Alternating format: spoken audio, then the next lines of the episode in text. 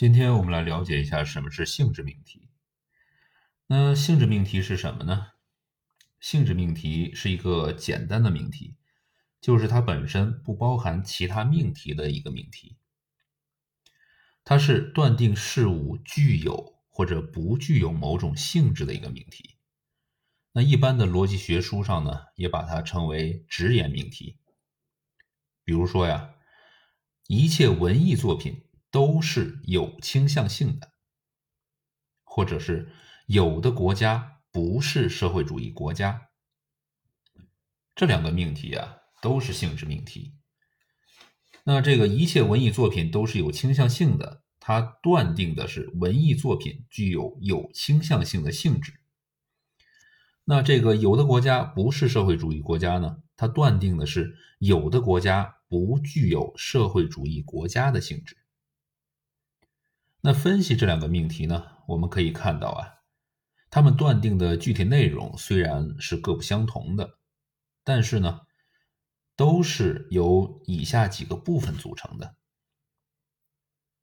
他们都有一个表示命题对象的概念，比如刚才我们举的两个命题当中的文艺作品、国家，这个在命题中表示命题对象的概念，我们称为命题的主项。逻辑学上呀，通常用大写的 S 来表示。那它们呢，都有一个表示命题对象所具有或者不具有的某种性质的概念。比如刚才我们提到的两个命题中的有倾向性的，呃，或者是社会主义国家，这个在命题中呀，它表示命题对象所具有或者不具有的某种性质的概念。我们呢，称之为命题的谓项。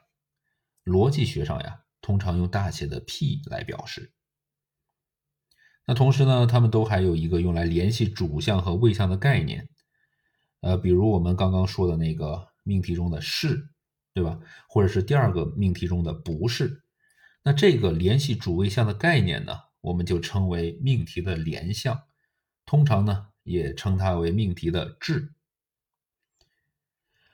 在它们主项前面呀，都有一个表示命题对象数量的概念，我们呢称之为命题的量项。量项呢又分为两种，第一个呀就是我们说到的这个一切文艺作品都是有倾向性的这个例子中的一切，它表示呀，在这个命题当中呢，对主项的全部外延做了断定，我们呢称之为全称量项，量是数量的量。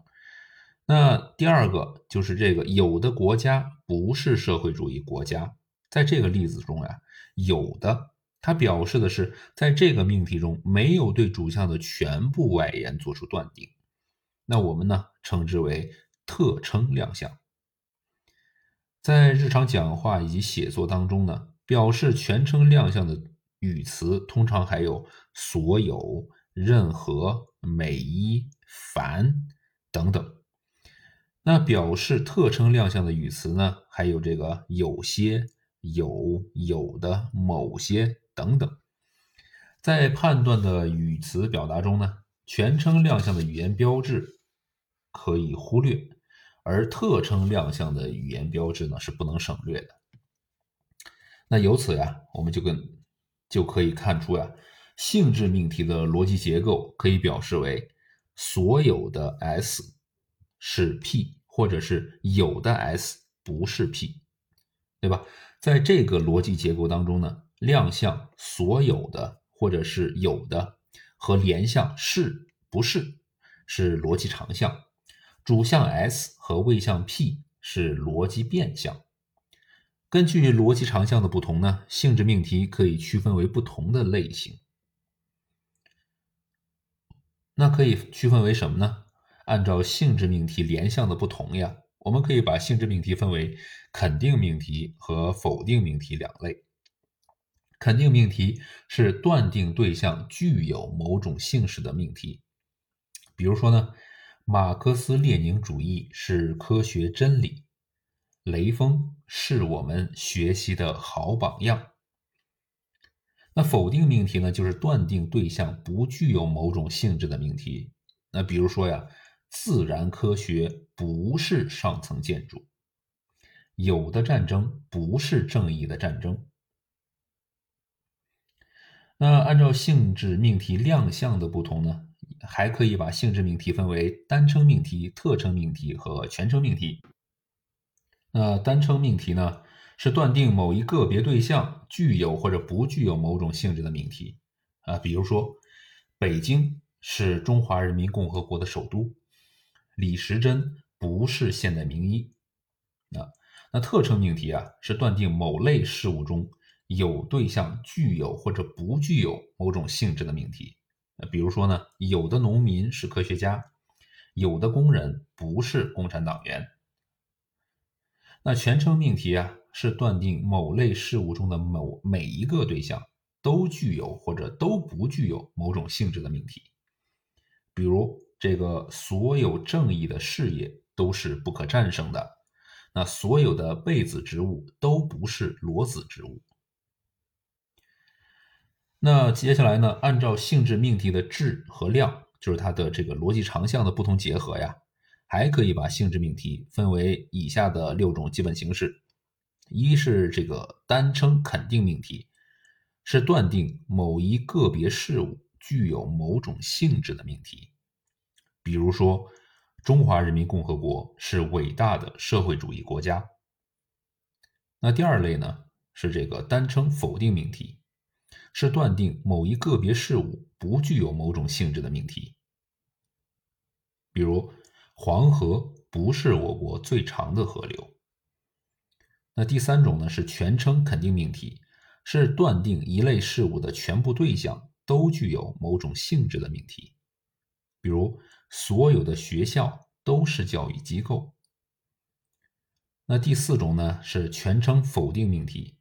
是断定一类事物的全部对象都不具有某种性质的命题，比如这个一切知识都不是先天获得的。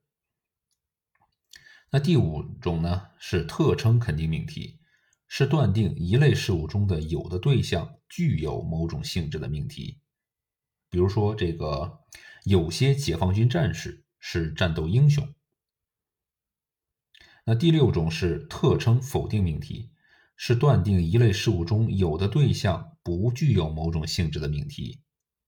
举个例子是，有些学校不是师范学校。那在这儿呢，我们要注意一下呀，在特称命题中，特称亮相有些与我们通常语言中的所讲的这个“有些”这个词儿的用法是有所不同的。我们通常讲有些是什么什么什么时。往往意味着有些不是。那反过来讲呢？我们通常讲的这个有些不是的时候啊，它往往意味着有些是。但是呢，在这个特称命题中呀，特称亮相所指的这个有些呢，是一个笼统的数量，它只是断定某一类事物中有的对象具有或者不具有某种性质。至于这一类事物中未被断定的对象情况如何呢？它是没有表示的。啊，因此呀，特称亮相中的有些是指至少有一个，究竟有多少呢？那并不确定。所以啊，当我们断定某一类对象中有些对象具有某种性质的时候，并不意味着呀，它断定某一类对象中的有些对象就不具有某种性质。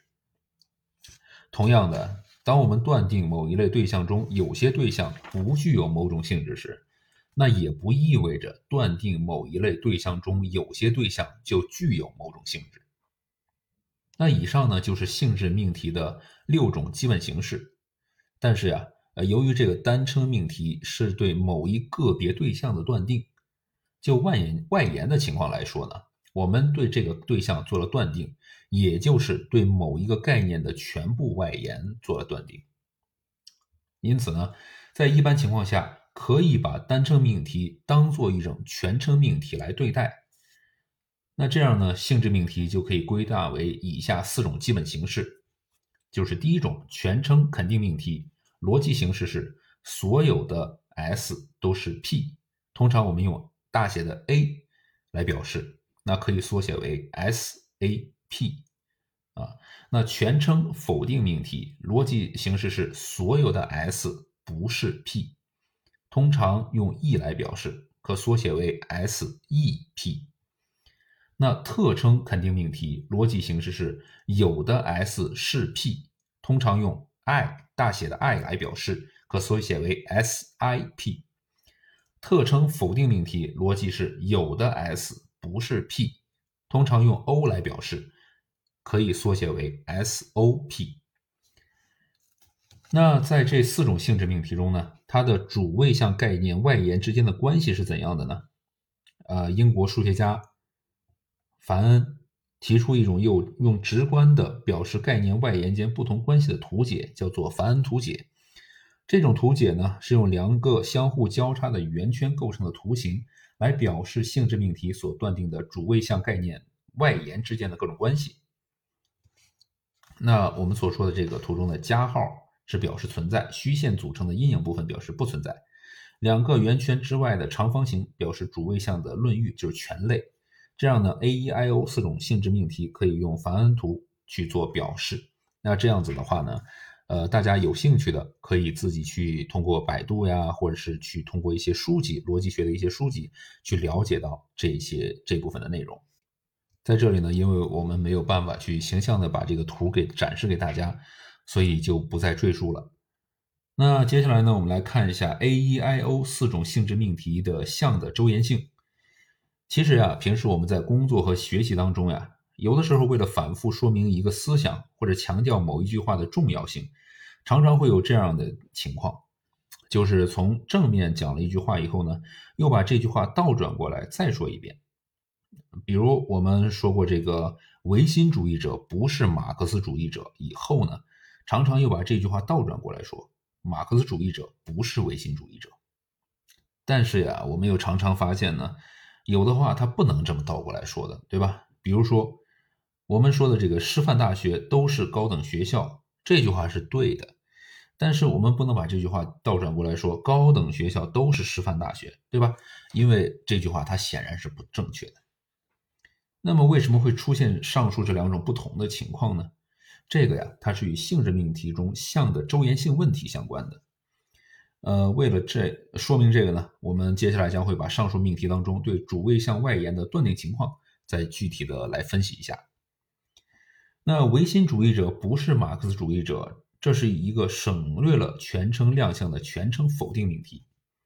在这个命题当中呢，不仅对主项唯心主义者的全部外延做了断定。而且对谓项马克思主义者的全部外延也做了断定，因此，当我们说所有的唯心主义者都不是马克思主义者的时候啊，也就等于说所有的唯心主义者都是被排除在马克思主义者的这个全部范围之外的，也就可以说所有的马克思主义者都不是唯心主义者。而这个命题呢，也是一个全称否定命题，它与原命题一样。对自身的主谓项的全部外延都做了断定，就是它与原命题的断定范围是相同的，所以呢，这句话我们可以正着说，也可以反着说，它都不会发生错误。但是呢，这个师范大学都是高等学校这个命题的情况它就不一样了，它这个是一个省略了全称亮相的全称肯定命题，在这个命题当中呢，对它的主项师范大学的全部外延是做了断定的。但是呢，他并没有对他的谓项高等学校的全部外延做出断定，因为啊，这个命题并没有断定师范大学是高等学校的全部外延。而当我们把这句话倒转过来说的时候，就是这个说这个高等学校都是师范大学的时候呀，这个新命题也是一个全称肯定命题。所以呢，它的主项高等学校的全部外延被做了一个断定。这样一来呢，在原命题当中未被断定全部外延的项。在新命题当中，其全部外延都被断定了，这就表示它跟原来命题的这个断定的范围是不一样的。呃，所以这个原命题的正确呢，也就保证不了新命题的正确了。所以师范大学都是高等学校这句话虽然是正确的，但是倒转过来它就不能，它就不正确了。所以啊，我们就不能随便的把这些东西倒转过来说。那为什么要举上面这些例子呀？上面这些例子呢，主要是为了说明啊，弄清楚性质命题中项的外延被断定的情况，对我们正确的表达思想，它是非常重要的。呃，所以呢，也就需要我们呀，去弄清楚这个性质命题中项的周延性的问题。